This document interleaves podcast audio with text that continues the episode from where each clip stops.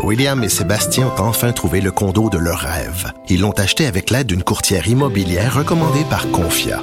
Parmi les courtiers qui leur ont été proposés, William et Sébastien ont choisi de faire affaire avec Hélène. Elle connaissait bien le quartier et d'emblée, elle a compris leurs besoins. Ça a tout de suite cliqué. Mais quand même pas autant qu'entre William et Sébastien. Confia, on se dédie à l'espace le plus important de votre vie. Confia fait partie d'Espace Proprio, une initiative de Desjardins.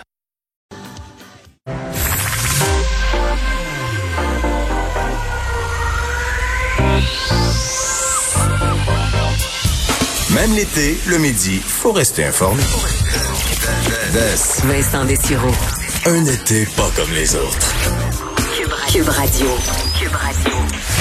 Bonjour, bon vendredi, bienvenue à l'émission euh, qui est surchargée. Là. Alors sans plus tarder, euh, on va aller euh, de, de un parler de la température parce que euh, c'est le sujet souvent numéro un chez les Québécois, le vague de chaleur intense un peu partout à travers le Québec. C'est la journée la plus chaude, clairement. Je voyais à Québec, c'est un 30, 38 déjà avec l'humidex. À Montréal, on atteint déjà 42 euh, degrés avec l'humidité. Là, on devrait atteindre finalement 43 euh, autour de 14 heures et ensuite ça va redescendre tranquillement. Alors évidemment, euh, ben pensez, euh, et j'avais une pensée plutôt cette semaine pour les gens dans le milieu de la santé et les gens dans les, CH, les CHSLD. Euh, et euh, aujourd'hui, ben, une pensée pour les travailleurs, là, clairement, euh, qui euh, doivent travailler dans des conditions très, très difficiles aujourd'hui. Travailleurs de la construction, que ce soit dans le résidentiel ou ailleurs, des journées qui sont très, très difficiles. Alors, faut être prudent, surtout que des fois, le patron est pas toujours aussi consciencieux et prudent, pas toujours prêt à arrêter son chantier s'il le faut. Des fois, en après-midi, là, je sais que la plupart commencent extrêmement tôt pour avoir un peu de fraîcheur et terminent tôt parce que c'est ça, c'est souvent en, en milieu d'après-midi, fin d'après-midi que ça devient vraiment épouvantable. Alors, euh, ben, n'hésitez pas évidemment à faire très attention. Et euh, ce sera le cas des avertissements de chaleur accablante à peu près euh, à peu près partout. Euh, mais à travers ce soleil qui illumine tout le Québec, il y a vraiment un nuage sombre. Et c'est cette alerte Amber là, qui bon qui à chaque fois nous, nous donne froid dans le dos. Là, hier quand vous avez eu vous avez entendu que ce soit à la radio sur vos téléphones, à la télévision, à ces alertes bon on recherche des enfants qui sont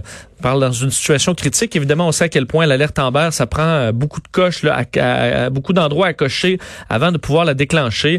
Eh bien, on recherche toujours là euh, les, les, les, jeunes filles d'Amélie Lemieux, Romy et Nora euh, qui sont disparues depuis mercredi soir. Un peu de nouveau là, je dis pas du nouveau nécessairement positif dans ce dans ce dossier, mais on sait que le, le, le quartier général de la sûreté du Québec a été déplacé donc dans les dernières heures dans un secteur de Saint-Apollinaire bien précis parce qu'on aurait entendu des cris dans la forêt vers une heure du matin. Je vous le dis, ça donne froid dans le dos. Euh, des gens qui savaient pas est-ce que c'est des enfants, des animaux. Ils ont entendu des cris. Alors ça, on a déplacé le quartier général de la sûreté du Québec euh, dans le coin. On demande toujours euh, évidemment à n'importe qui qui aurait des informations d'appeler le, le, 911. Et dans les dernières heures, ben d'un la, la mère Amélie Lemieux avait fait un, un appel à l'aide sur les réseaux sociaux disant faut retrouver mes filles et leur papa. Euh, et la conjointe maintenant, parce que bon, les deux étaient séparés, la conjointe du père, Martin là-dedans, Cathy Gingras, qui a fait une courte vidéo publiée, donc elle souhaite qu'on publie et qu'on vous fasse entendre. Si jamais le père est à l'écoute, que ce soit d'un média ou de l'autre, on voulait que ce message soit entendu.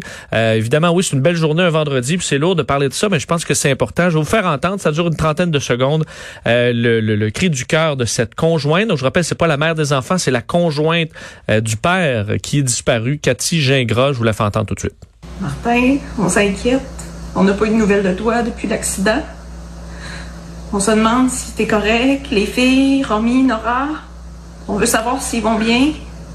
Si toi, tu vas bien. Donne-nous des nouvelles, fais-nous un signe, appelle tes parents. N'importe quoi.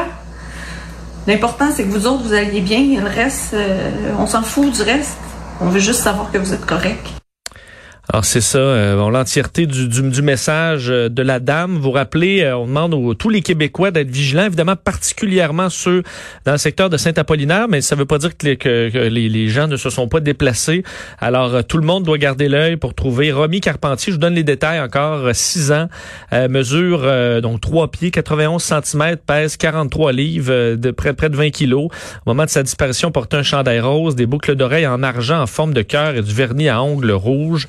Euh, Nora Carpentier, 11 ans, euh, mesure 1m57, donc 5 pieds 2 pouces, euh, mince. La dernière fois qu'elle a été vue, portait une casquette blanche et des sandales Nike blanches, les deux qui se trouvaient avec le suspect dans cette affaire, Martin Carpentier, 44 ans, tout, tout, bon, tout, de, tous de Lévis. lui mesure 5 pieds 10, pèse 130 livres, 59 kilos, portait un t-shirt gris et des jeans et possiblement des lunettes.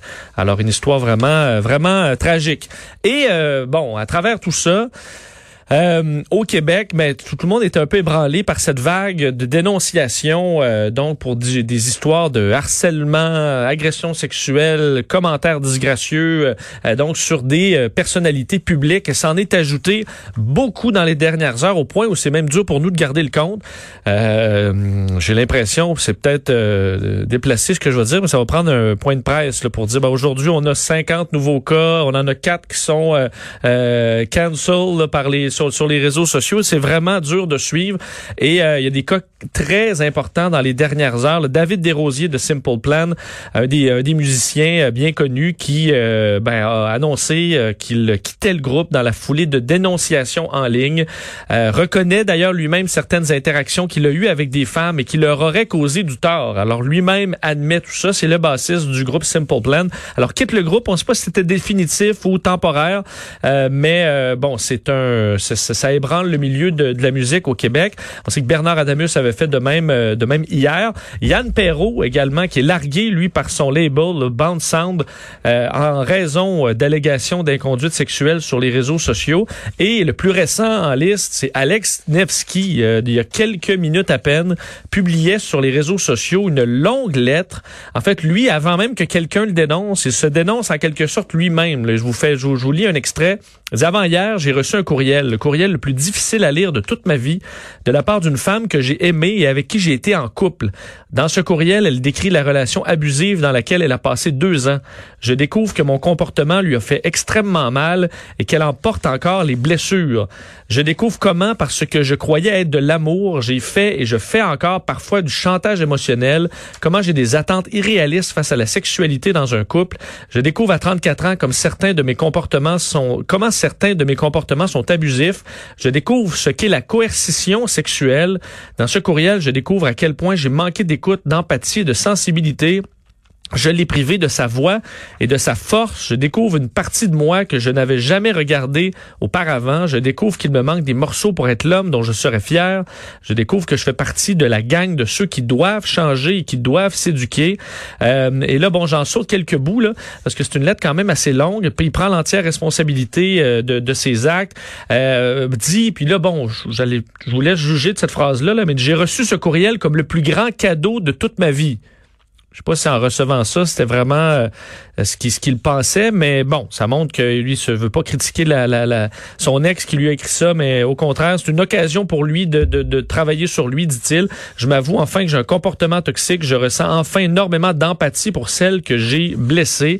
Maintenant, je ferai tout en mon pouvoir pour être un allié, pour ne plus jamais défendre par mon silence ou mon inaction des agresseurs et des violeurs. Et là, bon, on regrette, regrette, regrette.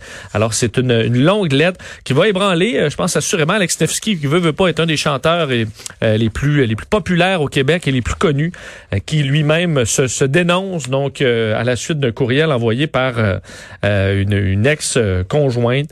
Alors toute une histoire s'en rajoute